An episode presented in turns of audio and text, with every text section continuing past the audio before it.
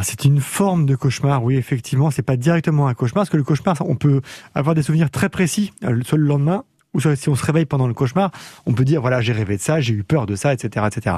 La terreur nocturne, alors c'est très c'est très impressionnant, euh, ça peut être euh, assez inquiétant hein, du, point de vue des parents. L'enfant en fait quand il va on va, on va avoir l'impression qu'il est réveillé, qu'il est éveillé, il a les yeux ouverts, il va même pouvoir échanger éventuellement avec nous, mais euh, et lui, le lendemain matin, il n'a aucun souvenir de ce moment-là. C'est quelque chose qui arrive un peu brusquement dans la première partie de la nuit, dans l'heure, les deux heures qui suivent l'endormissement avant le véritable sommeil profond.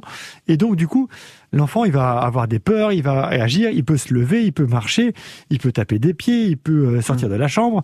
Alors, c'est pas du somnambulisme, il, il, il, agit dans son rêve, dans son, dans son, dans cette terreur-là.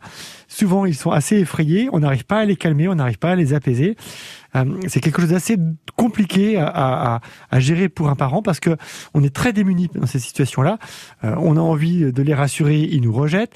Euh, on a envie de les laisser tranquilles, ils vont chercher à nous à, venir vers nous. Ça peut durer de quelques secondes, 30 secondes, une minute, à plusieurs minutes. Ça peut jusqu'à 15 voire 20 minutes dans les cas les plus importants. Et puis l'enfant d'un seul coup va se calmer, va s'apaiser, va se rendormir tout aussi naturellement. Et quand on va évoquer ça le lendemain matin, il n'a aucun souvenir de cela.